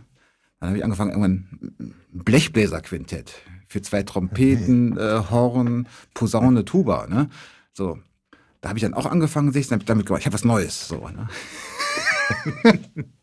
und dann sagte er so, ja, ja, auch sehr schön, ne? so, so, mach mal weiter. Und dann sagte er aber zu mir, dann irgendwann, äh, ähm, äh, es gäbe eine Kompositionsklasse, die wird er leiten, ob ich nicht da hinkommen wollte. Ah. Ja, Ja, also der ja. war jetzt ganz wichtig, nämlich, Und ich so, ach, das mache ich gerne. Ne? Und dann war der Schock groß. Dann kam ich mich in diese Kompositionsklasse rein. Ja, also wirklich komplett ohne, Erf ohne Erfahrung mit neuer ja. Musik. Hatte ich gar cool. keine. Nie gehört. nie gehört. Nie gehört. Kam, kam bei uns ja nicht vor. Wir hörten ja Unterhaltungsmusik. Ja, ne? ja, ja. ja und, die, und da warst du, und, und, du warst 13, 13 hast du gesagt. Ja, okay. Wow. So, und, und äh, dann kam ich da rein und da saßen auch nur ältere Jugendliche. Die waren alle drei, vier Jahre älter. Ne? Mhm. So äh, äh, drei, vier. Ne? Mhm. Und die besprachen dann ihre Komposition. Und das war alles dann neue Musikkomposition. und ich war total überfordert. Ja? Und dann sagte er dann zu merkte das, äh, dann sagte er so, ja, ich glaube, komm mal weiter hier hin, ist ganz gut. Ne? Ja. Wie gesagt, mit meinem Blechbläser-Quintett haben die anderen auch angeguckt und da ist ja interessant, was du da machst und ja. so weiter. Das war halt ganz offen, ne? ganz lieb, aber die anderen waren für mich alle Wahnsinnige, ne? was, worüber ja. die sprachen. Ja. ich habe dann hier eine Klangfläche, die geht dann darüber und dann hier kommt die Rhythmusgruppe und dann macht Ching Bang Bum. Ne? Und ich gucke das an, ne? was geht denn hier ab? So, das war halt für mich total crazy. Ne? Das war auch, das war für, mich auch viel revolutionärer als jeglicher Popsong oder Hardrock oder so weiter. Ja, ja, ne? klar. Ja, Weil die waren alle vollkommen, also ja. ne? das war wirklich neu ne, für ja, mich. Also. Ja. Und er sagt, er, er hätte auch noch einen äh, Generalbasskurs, ne? Kommt auch mal dann dahin erstmal und dann ich zum gut, da bin ich erstmal zum Generalbasskurs gekommen und dann gab es dann eine Generalbassschule. Ja, und dann habe ich aber diese Schule in zwei Monaten durchgearbeitet gehabt und die anderen Mitschüler waren noch bei der ersten Aufgabe. Er hat gesagt, macht jetzt keinen Sinn mehr, komm. Also, jetzt. ach, so rum was. Entschuldigung, ich, falsch rum. Ich war erst bei dem Generalbasskurs. Und bis dann rüber. Und nach zwei Monaten, weil ich da fertig war und nichts brachte, bin ja. dann rüber. Ne? Ja, so, okay. Genau. Es war schon ein bisschen mit Anleitung. Also genau, man hat es dir, man hat es dir zugetraut.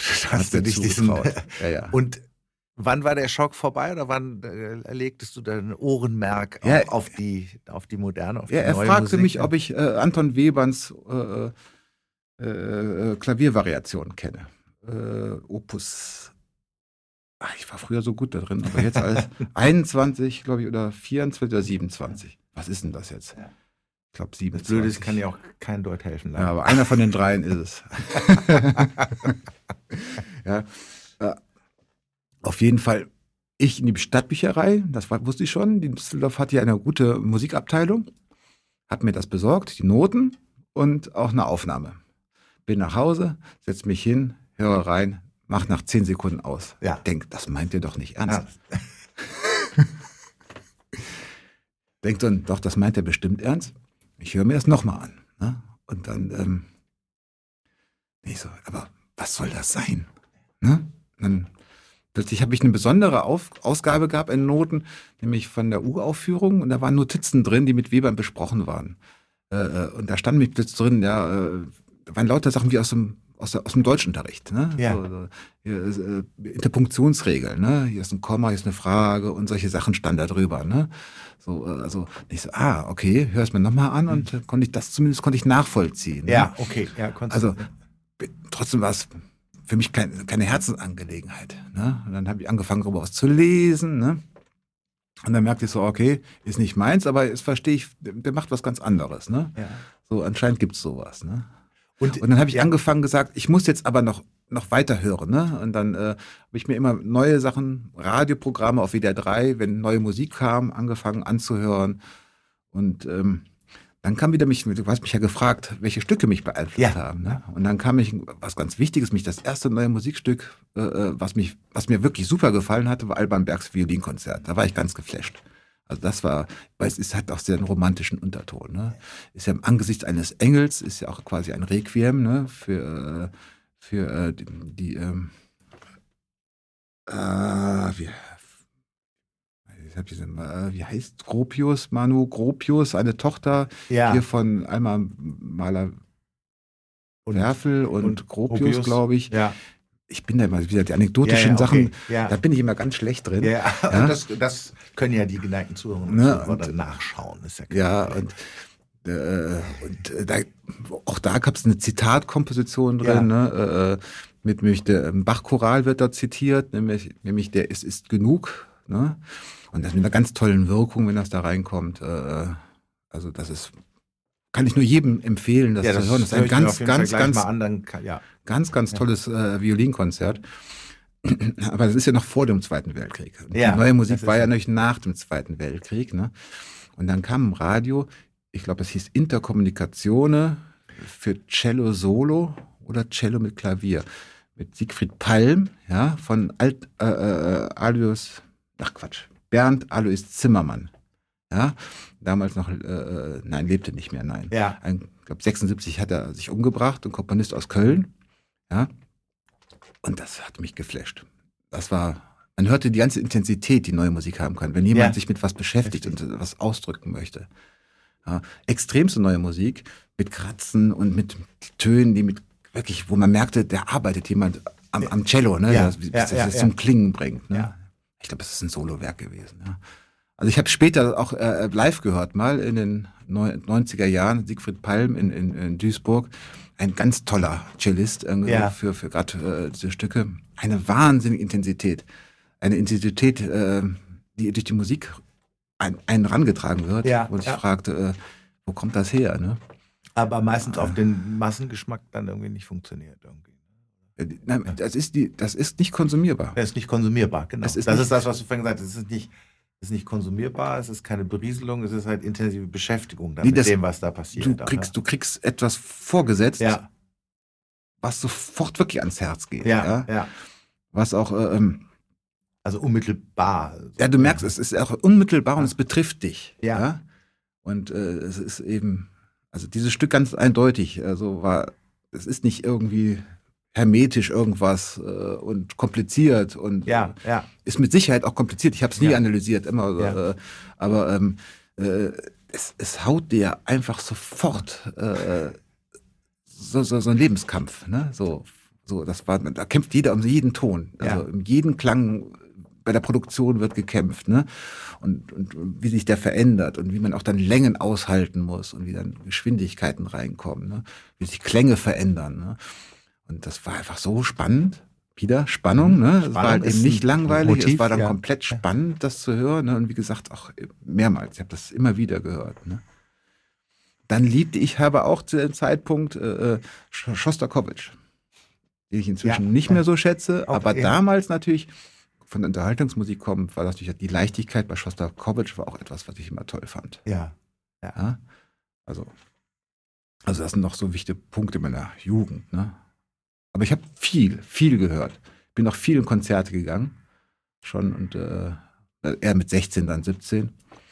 Und hier in Düsseldorf gab es ja auch äh, eine, eine gute äh, äh, neue Musikszene, die Ja. sehr viele Uraufführungen und hier Konzerte veranstaltet haben. Bist du alleine gegangen oder warst du mit, bist, hat man das zusammen gemacht mit anderen Ich hatte, Kommilitonen, Kommilitoninnen? Ja, ich hatte Ah, du warst ja noch Schüler. war ja noch Schüler, Ja, genau. Schülerin, also ja, Schüler und Schüler dann, ja, ja, So. genau. Nee, als Schüler, ich hatte ähm, ein guter Freund von mir, äh, dessen Pflegevater war quasi Mathematiker und die waren befreundet mit äh, der Familie Becker, damals Kompositionsprofessor hier in, in Düsseldorf. Ja, okay. ja, und der hatte sowohl uns frühzeitig, mein Freund und mich, mitgenommen äh, äh, in Konzerte, in die Tonhalle, da schon mit 13, 14. 14.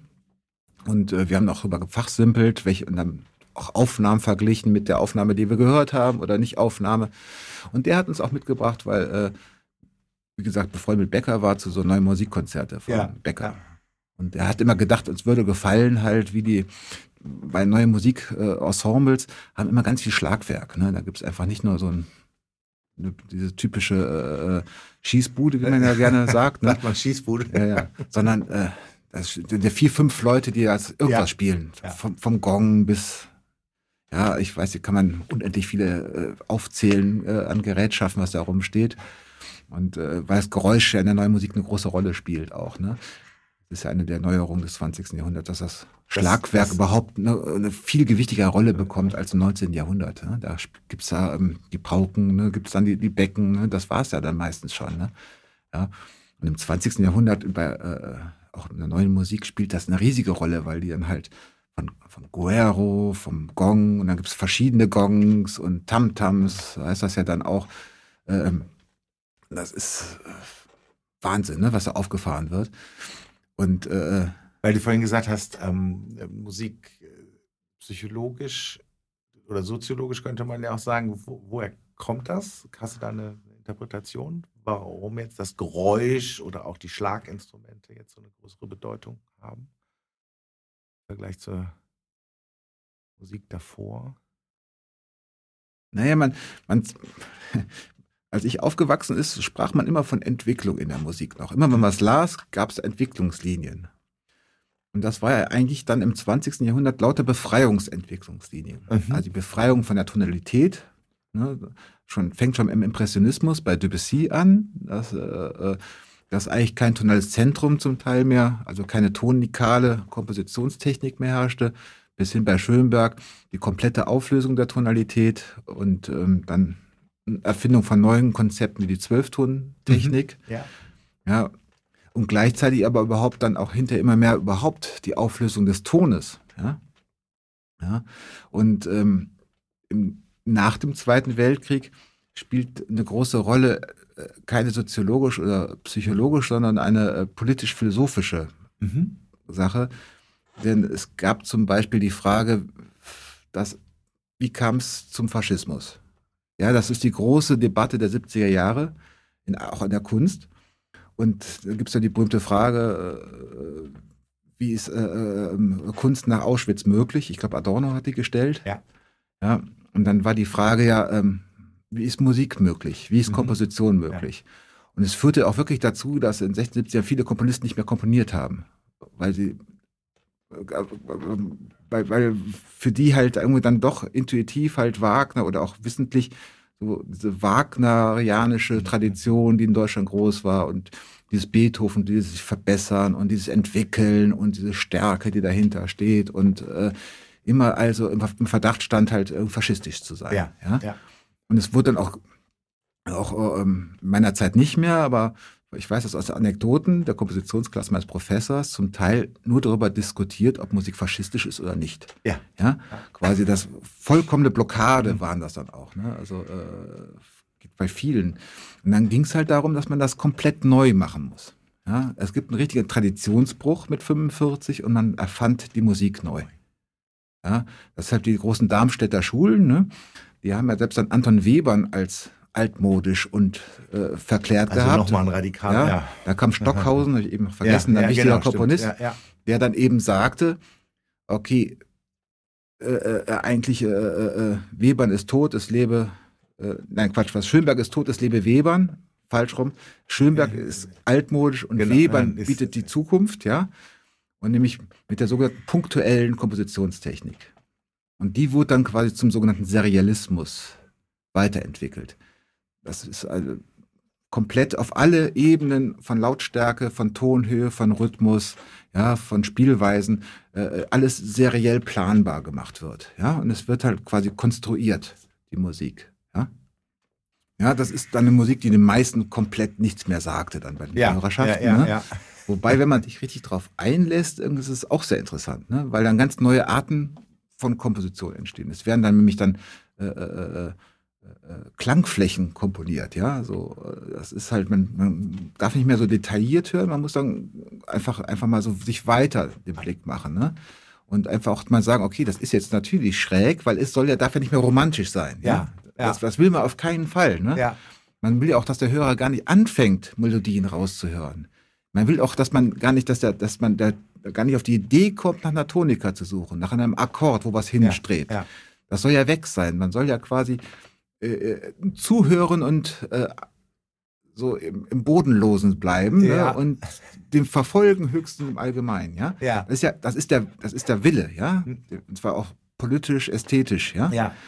Und da sind ist dann die Kompositionstechnik entwickelt worden drauf, dass man das auch schafft. Ne? Also man kann das neue Hören nur schaffen, wenn man das andere radikal weglässt. Ja. Ja. Nee, da gibt es dann im, äh, im 20. Jahrhundert in der zweiten Hälfte auch nach serieller Komponist, Helmut Lachenmann. Der hat die Frage nach dem Geräusch eigentlich, oder diese Frage, ähm, mit Tönen komponieren, wie macht ja, man das, ja. auf die Spitze getrieben. Für den war nämlich eigentlich schon der Ton, der Anfang, zum, ja. äh, verdächtig, ja? ja.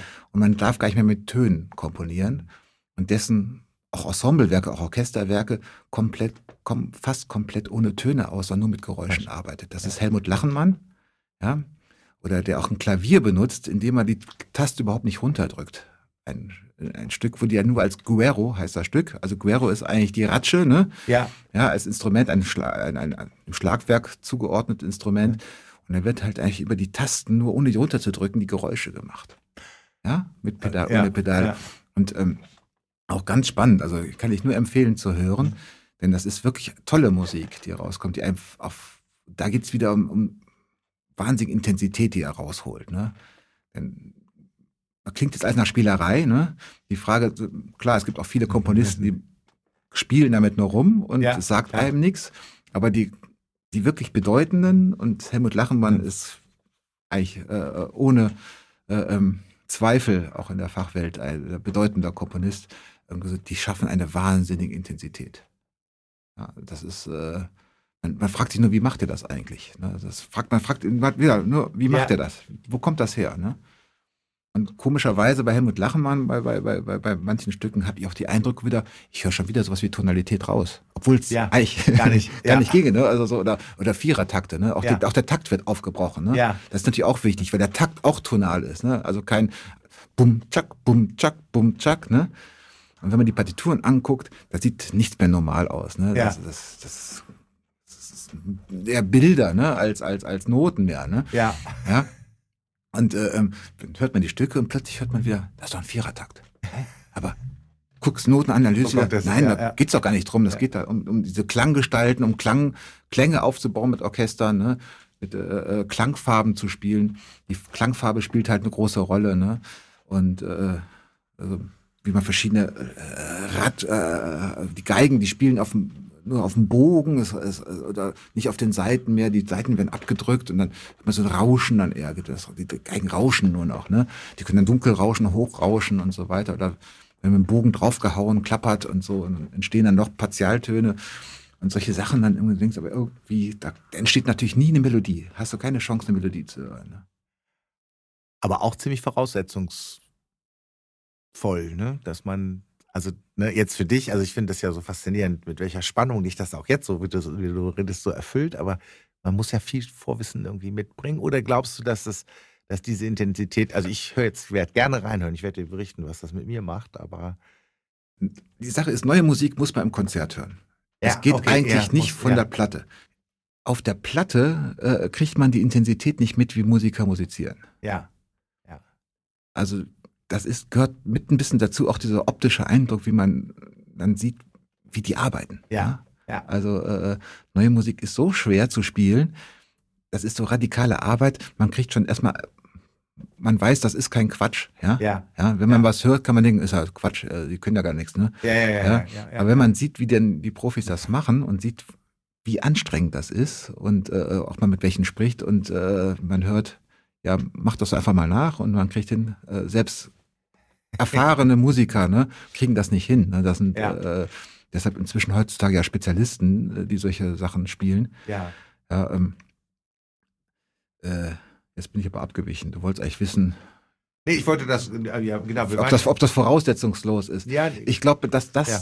wenn jemand, ich glaube, wenn jemand es schafft, Musik nicht so zu sehen, psychologisch, ja, dass es zum Konsumieren ist und es geht darum, ob es ihm gefällt oder nicht gefällt. ja, Dieser radikale Subjektivismus, der heute ja gang und gäbe ist, ja. Wenn jemand weiß, dass das nicht der letzte Weisheitsschluss ist, ja, Ja. dann ist, kann das auch jeden packen. ja, Es hat mich ja, Ja. damals auch gepackt, hier der, äh, die Aufnahme von dem äh, äh, Bernd Alles Zimmermann ja, ohne dass ich da eigentlich was wusste drüber Ja, oder vorher schon mal gehört hatte, ja. Oder beim Bergs Violinkonzert. Äh, natürlich ist bei mir hilfreich gewesen, weil ich habe ja im Endeffekt komplett die, die Musikgeschichtsentwicklung auch nach selber äh, äh, durch Üben mitbekommen, ne? Ja. durch aktive Beschäftigung damit. Ne? Gar nicht kognitiv, sondern durch Sondern Praktizieren. Ne? durchs, durchs Tun. Ja. ja durchs Tun. Ja. Ja, und äh, also Rockmusik haben wir ja schon gesagt und dann die romantische äh, Erfahrung gemacht. Die Klassik natürlich auch dazwischen äh, am Klavier und auf der Geige. Auf der Geige immer Mozart-Konzerte spielen müssen. Nein, nein, gern gespielt müssen, Ja. ist falsch. Ja, äh, solche Sachen halt. Und ähm, Schulorchestererfahrung, Unterhaltung und sonst. Ich hab, gibt ja ganz viel. Ich habe ja so viel immer gemacht. Und äh, dann mit 16 habe ich dann auch noch das andere nachgeholt. Dann habe ich mich neben Geigen und Klavierunterricht und Kompositionsunterricht auch noch Harmonielehreunterricht, Gehörbildungsunterricht gehabt und dann auch noch äh, äh Kontrapunktunterricht beim äh, Günter Cellarius an der Musikschule in Düsseldorf. Und dort haben wir halt dann wirklich als Einzelstunden mit einem Freund damals zusammen, dem Peter Gahn, haben wir dann äh, äh Kontrapunkt gemacht. Also dort habe äh, ganz viel Josquin Kontrapunkt selber auch ausgesetzt und dann äh, gemacht oder auch Bach Kontrapunkt gemacht. Da wurde das einfach nachgeholt, auch dann auch satztechnisch. Also ja. habe ich auch viel geschrieben, mhm. auch in dem in dem Das Stil, wollte ich ne? ja, hast dann selber auch. Ja. ja. Jetzt würde ich glaube ich, den Bogen machen, weil die ganze Begeisterung, Enthusiasmus und die Kenntnis und das selber machen, das gibst du ja heute weiter. Du bist ja in erster Linie Musiklehrer, bildest junge Menschen aus am Klavier in erster Linie und ein Freund von uns auch an der Geige, aber das wäre jetzt eine andere Geschichte. ja. Ja, mein Geigenspiel hatte ein Ende gehabt mit 18, weil ich ja. einfach permanent Schmerzen hatte. Also im Nacken. Ich, das hatte einfach und war dann klar, dass ich Komposition studiere. Wo hat man die Schmerzen dann beim Geigenspiel? Im Nacken. Im Nacken, ja, ja okay. Ja. ja. Und dann hätte ich Geige umbauen müssen. Ich hatte einen neuen Lehrer, der mit auf Wackelbrett üben, Haltung verbessern und sowas. Und ich fing halt an, Komposition zu studieren, da war einfach keine Zeit mehr. Ja. ja das ja, habe ich mir entschieden, das reicht. Äh, es, man muss so viel tun, äh, wenn man Komposition studiert. Und das ist auch alles so neu gewesen, auch dort ja kam man sofort mit den Älteren in eine Klasse, ne, war, war der Jüngste, ne? Ja. Auch ja, da wieder, ne, auch wieder musste nachhecheln, irgendwie so, äh, ja, wird auch von dir erwartet, ne? Und ähm, als das dann zu Ende war, war ich ein bisschen ausgebrannt, muss dann Geld verdienen. Ja. Und mir war es klar, ich will nicht äh, in Hochschulbetrieb zurückgehen. Ich will jetzt nicht Anträge schreiben. Ich will jetzt kein Stipendium errangen ja. oder sonst was. Äh, ich, ich brauche Ruhe. Ne? Ich war ja. erstmal, weil es so anstrengend war, eigentlich mit den Nerven fertig ja. nach dem Studium. nachdem ich meine Examenskomposition dann zum Examen aufgeführt hatte und eigentlich ein tolles Stück komponiert hatte zum Schluss des, des Studiums. Natürlich habe ich, weit, ich hab viele komponiert im Studium, aber ja. und dann war das Problem einfach da so, jetzt BAföG hört auf, alles hört auf, brauchst Geld. Ja. und dann war es halt, ich hatte ein paar Klavierschüler immer. Und dann habe ich erstmal angefangen, halt irgendwie Nebenjobs mir zu suchen. Ja. Den ich dann über Jahre gemacht habe. Und dann kam erstmal die Ruhe rein. Ich gehe morgens hin, habe Feierabend, gehe ein Bierchen trinken, mal ein bisschen Ruhe hier einfärben zu lassen. Ja. Und das habe ich auch jahrelang so weitergemacht, bis dann meine eigenen Kinder kamen und so weiter. Mhm. Das Komponieren hatte ich eigentlich wenig Zeit, so immer wieder ein bisschen was versucht. Äh, ähm, lustigerweise ein elektronisches Stück für einen Freund geschrieben in Spanien, für eine Ausstellung, äh, der ein Fotograf ist, was dann in Spanien häufig bei Ausstellungen gelaufen ist äh, ah. bis heute. Und, ähm, und irgendwann war es halt so, dass ich keinen Nebenjob mehr hatte, weil irgendwie eine Krise war und ich entlassen worden muss. Oh. Also ich kam ja dann zu der Dame beim Arbeitsamt, mhm. äh, die mich als nicht gut vermittelbar anscheinend ansah.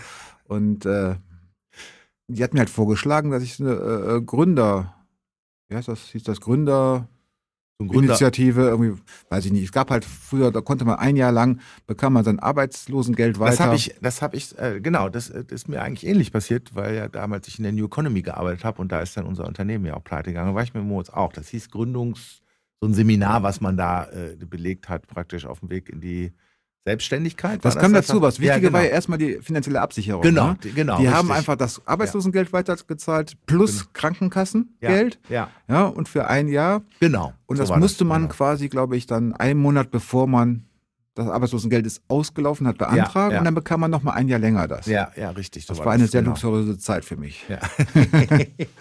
ja. Weil ähm, und äh, äh habe ich gesagt, ja klar, mache ich. Machen. Und dann musste man Gründerseminare durchnehmen, so einen ja, genau. Businessplaner stellen genau, und sowas. Das, haben wir auch gemacht, das ja, musste man sich dann attestieren lassen, dass ja. der sinnvoll ist. Hier, äh, weiß ich, war ich in, im Rathaus von Düsseldorf, die haben so ein, eine Stelle dafür gehabt. Ja.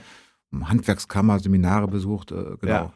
Und ähm, ich hatte längst auch schon einige Interessen in der Hinterhand gehabt. Ich wusste, das müsste eigentlich ganz gut klappen. Ne? Und dann habe ich halt durchgestartet, dass ich hauptsächlich nur noch Klavierunterrichte habe. Ja. Unterrichtet ja, habe. Ja. Ich habe vorher schon immer ein, zwei Tage, Nachmittage gehabt, in denen ich unterrichtet hatte. Äh, ähm, und das habe ich dann ausgebaut, ne? sodass ich im Nachhinein jetzt eigentlich also schon eigentlich jeden Tag gut zu tun habe. Ja. Und, äh, und, und hauptsächlich Klavierunterrichte. Und, äh, und Hauptsache für jüngere Menschen, ne? Das nicht nur, aber ja. Hat sich so raus. Ich, ich nehme jeden, ja, ne? aber natürlich ist der Hauptbedarf bei äh, ja. Kindern und Jugendlichen. Ne? Ja, Und das hört dann meistens äh, bei denen, die nicht üben, in der Pubertät auf. Ja. und äh, die üben und die man über die Pubertät äh, drüber äh, bringt, quasi beim Klavierspielen. Bei denen geht es dann wirklich bis zum Abitur. Ne? Ja. Und klar, dann verlassen die entweder schon vor dem Abitur, weil, weil es einfach zu viel wird mit Üben und äh, Lernen fürs Abitur oder dann mit nach dem Abitur, weil sie weggehen. Ne? Dann ja. hört das immer auf. Insofern habe ich, begleite ich jetzt eigentlich, und das ist sehr schön, also manche Kinder halt äh, von, vom, vom ersten Schuljahr quasi bis zum Abitur. Ja, also super. das ist, ja, bin ja. dann halt immer der musikalische Begleiter und ja. äh, das musikalische Gewissen. Und äh, man sieht ja auch, wie traurig eigentlich die Musikausbildung an Schulen ist. Also ich bin für viele auch der Einzige eigentlich, der überhaupt mal eine musikalische Bildung vermittelt. Ja. ja also das ist momentan, merkt man nicht an allen Schulen, aber an manchen Schulen merkt man, dass entweder gar kein Musiklehrer da ist oder ja, wenn sie da sind, äh, ist auch schon komisch, was die zum Teil unterrichten. Ja. wie, da, ähm, was hast du denn selber von dem, wie du ähm, unter, du bist ja, hast ja sehr lebhaft geschildert, äh, wie du unterrichtet worden bist und was du mitgenommen hast. Ähm, wie würdest du deinen, ähm, deinen Führungsstil, deinen Unterrichtsstil beschreiben? Na, ich bin immer jemand, der alle Fehler gemacht hatte und die wegarbeiten musste. Ja. Ja. ja. Auch beim Klavierspiel. Immer, ja. klar, mein Vater war mein erster Klavierlehrer, der hatte keine Technik vermittelt. Genau. Das, das heißt nur Fleiß. Nur Fleiß, ja. Das bedeutet, ich habe immer aufhören müssen beim Klavierspielen, wenn mir alles wehtat. Also ja. aua, ich habe lauter, ja. also die Hände taten weh, der Nacken tat weh, die Schultern taten weh. Ich konnte einfach nicht mehr. Ich wollte immer eine Stunde mindestens üben, manchmal ging das gar nicht, weil einfach die Schmerzen da waren. Ne? Und äh, ich habe immer dachte mal, ich würde gerne zwei oder drei Stunden üben, machen eine andere auch, aber ich, das ging bei mir nie. Ne? So, und äh, da das erst in der Hochschule, durch meinen ersten äh, äh, äh Klavierlehrer in, der, in, der, in der Hochschule, in der ersten Stunde thematisiert worden ist und direkt verbessert worden ist, der Herr Stichelbach, ich bin Ihnen ewig dankbar, der mich sagte, der, der Satz war, ist mir ein bisschen heute in Ohren. Also ich kam rein, guten Tag Herr Stichelbach, guten Tag Herr Schwalbach, ja, ähm, ja was machen wir denn? Ja, ähm, wollen Sie sich erstmal einspielen? Ich so, ja. ja. Was machen Sie denn immer so? Ja, weiß ich nicht, äh, Tonleitern? Ja, ja, gut, fangen Sie an. Ich so, ja, mit welcher Tonleiter? Ja, was ist mir egal, machen Sie was. Astur, S-Dur. Ja. Ich konnte alle, ich habe alle fleißig geübt gehabt. Ne? Ich so, klar, mache ich.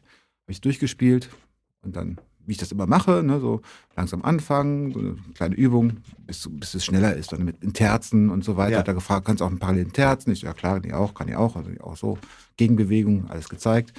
Und, ja, so. und da sagt er einfach so, ja, ja, ich sehe, sie haben, sie üben viel. ja. Aber. Und dann sagt er so, äh, gehen Sie mal hin und drücken Sie einen Ton runter. Und dann haben wir eine ganze äh, Musik, äh, Klavierstunde und danach die darauf auch nur darüber gesprochen, wie man einen Ton runterdrückt. Ja?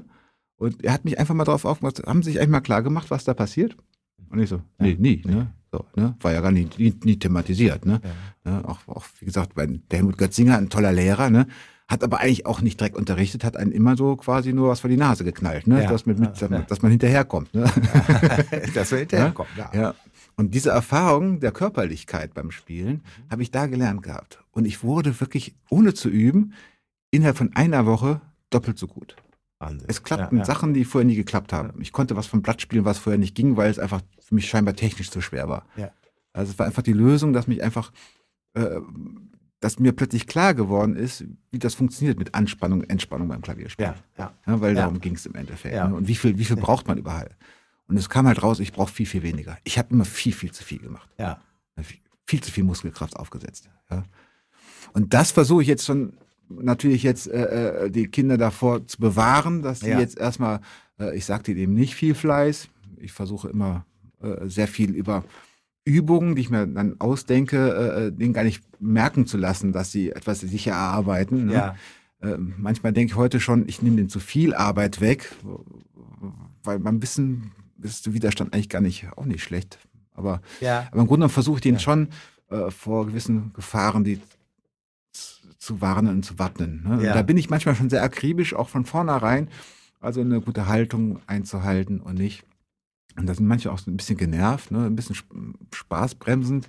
Ja. Aber ich dachte, ich mache das lieber von vornherein als später, denn wenn sie in der Pubertät dahin kommen und sie wollen dann schwierigere Stücke spielen und gerne Popsongs, dann kommen andere Probleme dazu. Und wenn sie dann die noch haben, dann geht das eh in die Hose. Ja. ja? Weil äh, in der Pu Pubertät wollen sie alle Popsongs spielen, das ist klar. Ja. Ne? Und Popsongs äh, klang jetzt eben so wahrscheinlich schon an, dass ich die eigentlich gar nicht mag, ne? Äh, äh aber das heißt ja nicht, dass sie nicht kompliziert sind. Ja. Die sind nämlich häufig rhythmisch kompliziert. Ja. ja? Und, ähm, und beim Klavierspieler ist es halt so, der spielt nicht nur eine Melodie, die sie alle super schnell spielen können, der muss die Begleitung dazu spielen. Ja. Und die Begleitung bei Pop- oder Rockmusik ist ganz klar ist ein Rhythmus. Ja? Ja, das ist äh, ganz klar, da kann man auch nicht zögern, nicht zögern, der muss klar durchgehen. Ne? Der ja. Schlagzeuger haut ja permanent durch. Ne? Da gibt es keine Tempovarianten. Ne? Ja. Das geht durch. Ne? Das geht durch. Ja, das ist der Unterschied zur klassischen Musik. Da kann man auch mal sagen, ja, das lässt dir Zeit, holst die Luft und spielst dann weiter. Ne? Ja. Das geht da nicht. Ne? Und die müssen dann zählen. Das heißt, ja. plötzlich sind sie in der Sachen drin, in der Zeit ja. ihrer Entwicklung, wo sie abstrakt üben müssen. Ja in der Zeit, wo sie es überhaupt nicht wollen, Abstraktion. Ja. ja, ja? Oh, wo ja. die nun eigentlich nur die Emotionen wollen und so weiter. Genau. Ja, das ist ja, ja, das ist ja, Pubertät ist ja, immer, ich will das sofort können, ich bin großartig, ne, und äh, äh, es geht ums Gefühl und, und solche Sachen, ne. Und darum geht es plötzlich, was die wollen, geht nur über abstraktes Üben häufig. Ja? Also zumindest, ich habe noch keine äh, gehört, der es anders vermitteln nö, kann. Ja, ich, ich frage immer alle Kollegen, irgendwie, wie machst du das? Äh, ja, nö, machen wir genauso. Ne? Ja, ja. So, äh, oder, äh, das hilft auch nicht mit Vorspielen. Ne? Es gibt ja so viele verschiedene pädagogische Konzepte, wie man was beibringt. Ne? Aber ähm, da hört es bei allem auf. Ne? Ja. Und, das, und wer vorher nicht das gelernt hat, seine Finger schon mal richtig hinzulegen und äh, äh das Üben gelernt hat und äh, dass es auch weh tut und schwierig ist, ne? naja, das ist auch eine und, und in, das denke ich ja auch, äh, da du arbeitest ja, das ist ja mal eine 1 zu 1 Situation, ne? Das ist ja immer äh, ja. auch also anstrengend, ne? Weil du immer 1 zu 1 bezogen bist, ne? Das, die Anstrengung, ja, ja, es ist sehr anstrengend, ja. weil ich auch immer gucken muss, äh, ähm, mir fällt immer sofort vieles auf, ne? Ja. Dann muss ich mir fragen, sprichst du das jetzt an oder sprichst du es nicht an? Ne? Ja, äh, äh ja. Macht das jetzt, macht das jetzt sinnvoll ja, oder macht es nicht Sinn? Äh, verkrampfen die dann eher oder bringt das jetzt was, dass du das jetzt übst oder nicht übst? Hast du das letzte Woche schon mal gemacht? Ne? Ich führe auch Buch, so, so eine Art Stundenbuch, dann gucke ich immer nach, haben wir das letzte Woche schon mal besprochen, dann mache ich es nicht zum Beispiel, dann sage ich, okay, bringt jetzt nichts, hat nichts, nichts gefruchtet, liegt an einem anderen Problem. Ne? Ja. Und dann überlegt man, ist das Problem wirklich das Problem oder liegt es an was anderem? Und, man, und gleichzeitig ist man spielen dir was vor und im Austausch. Ja. Und dann muss man noch Noten und so weiter. Das heißt, ich bin immer ganz aktiv äh, und versuche einzuordnen. Ne? Ähm, ähm, theoretisch müssten es alles können, ne? weil wir hatten alle schon mal durchgearbeitet ja, ja, meistens. Ne? Aber natürlich klappt das immer nicht. Das heißt, die Problem ist immer, was wiederhole ich jetzt? Ne? Oder wie gehe ich jetzt daran? Oder sage ich einfach vielleicht mal gar nichts und sage, nee, übe das aber noch in der Woche, wir machen etwas anderes. Ja?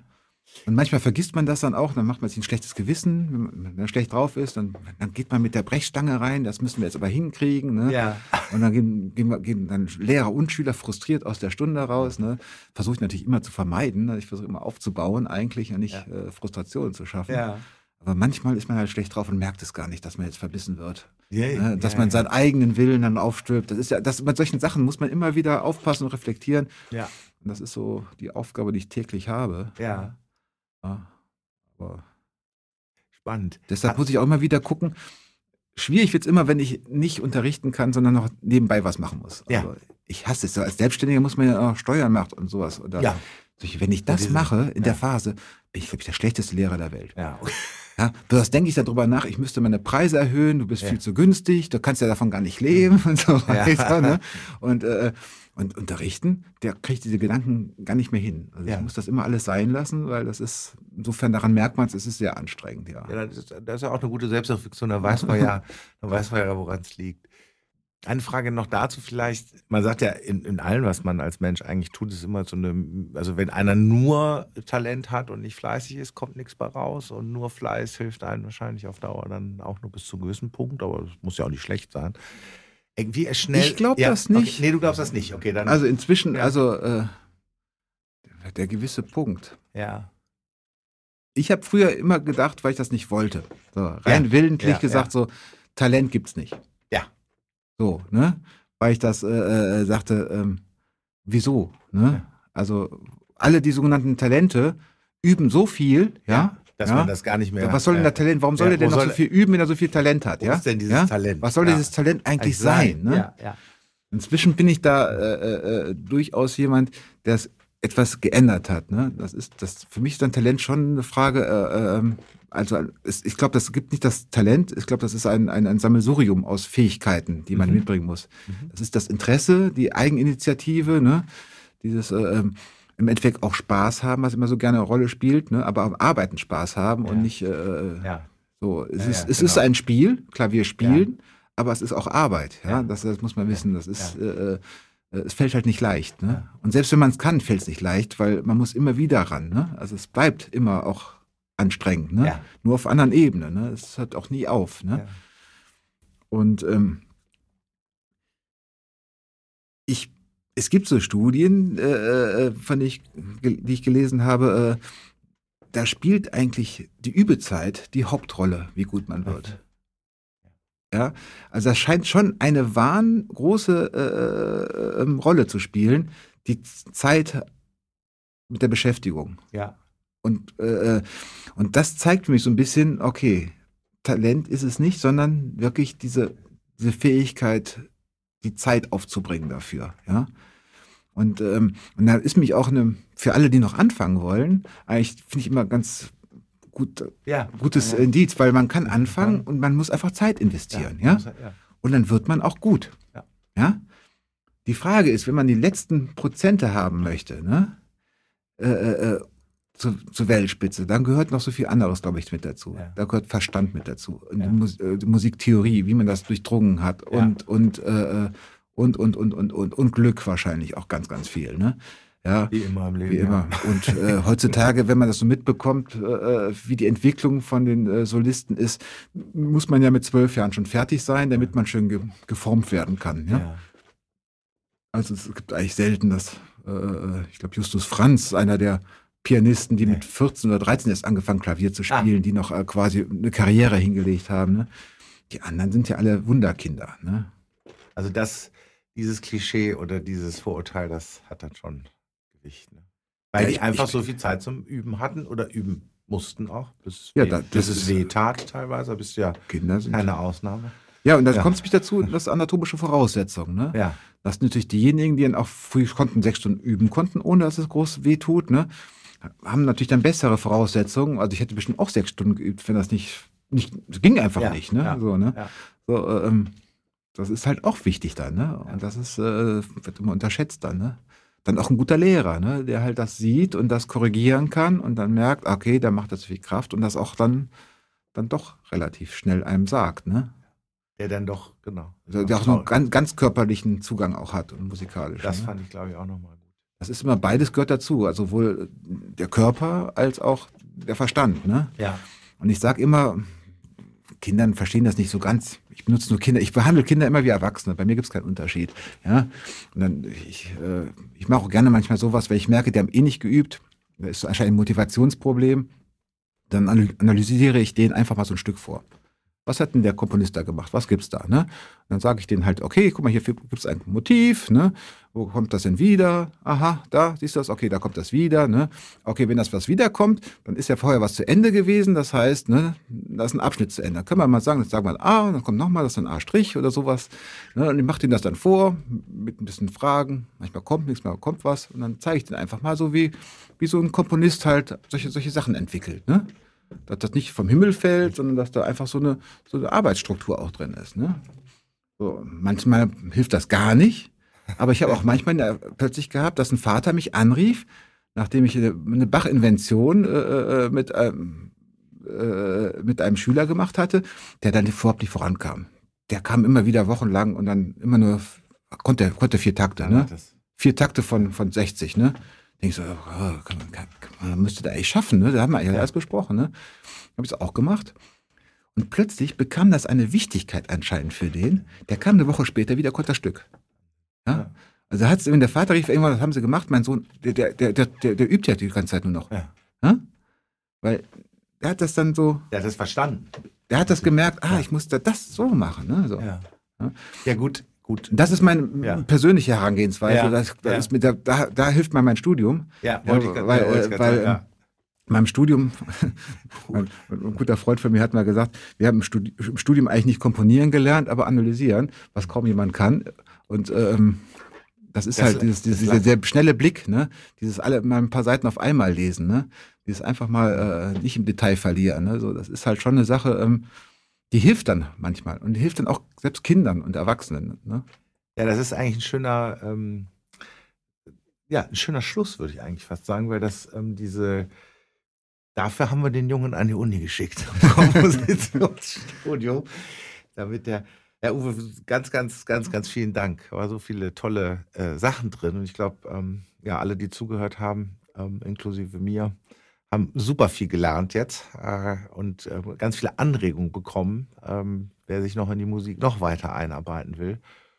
Und äh, wer vielleicht noch einen Klavierlehrer sucht, ich weiß nicht, ob du noch freie Plätze hast, aber ähm, der kann sich ja dann äh, auch melden. Möglicherweise. Oder du sagst jetzt, nein, Gottes Willen, stimmt nicht. Nein, Fragen kann man immer, Fragen aber, kann man immer, genau. aber ich bin schon gut gebucht. Bist schon gut gebucht. ne? Als hätten wir es uns gedacht. Also ich hätte es mir irgendwie gedacht. Uwe, vielen Dank, dass du da warst und dass du uns hast äh, teilhaben lassen. Ähm, zwischen, was alles so zwischen Üben, Talent und dem ganzen Sammelsurium und Kopf und Verstand und Körper alles so möglich ist, wenn man und das bleibt mir, glaube ich, am meisten hängen, ähm, wenn man so neugierig ist und so Lust auf Spannung hat, was dann alles so passieren kann. Und wenn man Zeit tut. Und wenn man ab und zu mal auch damit alleine gelassen wird. Lass den Jungen mal machen. Ja, In diesem Dankeschön. Sinne. Und äh, tschüss. tschüss. Eigentlich waren wir schon fertig und jetzt haben wir gerade noch mal drüber gesprochen und der Uwe hat gesagt, manchmal dann erzählt man so viel und es ist echt ein langes Leben und dann vergisst man ganz, ganz wichtige Menschen. Von daher, Uwe, du hast noch mal das Wort. Ja, ich muss natürlich sagen, bei wem ich studiert habe und das äh, war natürlich der äh, Wolfgang Hufschmidt an der Volkshochschule in Essen. Das war natürlich auch ein ganz wichtiger Mensch für mich. Ne? Aber auch der, ähm, ja, Das war ja dein, dein Kompositions... das war mein Kompositionsprofessor dann, ne? Zum Kompositions- Schluss, ja, genau. ja, ja. genau. Ja. Ja, es gibt noch ganz viele andere, die dann auch wichtig waren für mich an der Hochschule, aber ich glaube, äh, mein Namensgedächtnis ist leider immer so lückenhaft inzwischen und ich würde mich äh, Aber wenn wir en- die- entschuldigen bei allen, die ich nicht erwähnt habe, falls sie das aus Versehen Aber hören. die, genau, die aus Versehen hörten und die sich bestimmt angesprochen äh, fühlen mit dem, was du gesagt hast. Und dann darf sich da jetzt jeder selber einordnen. Danke. Bitte. Das war Der liebe lange Tag. Der Podcast mit tollen Menschen, die spannende Dinge tun. Eine Produktion von Michael Schellberg und Michael Scheibenreiter Musikbetriebe.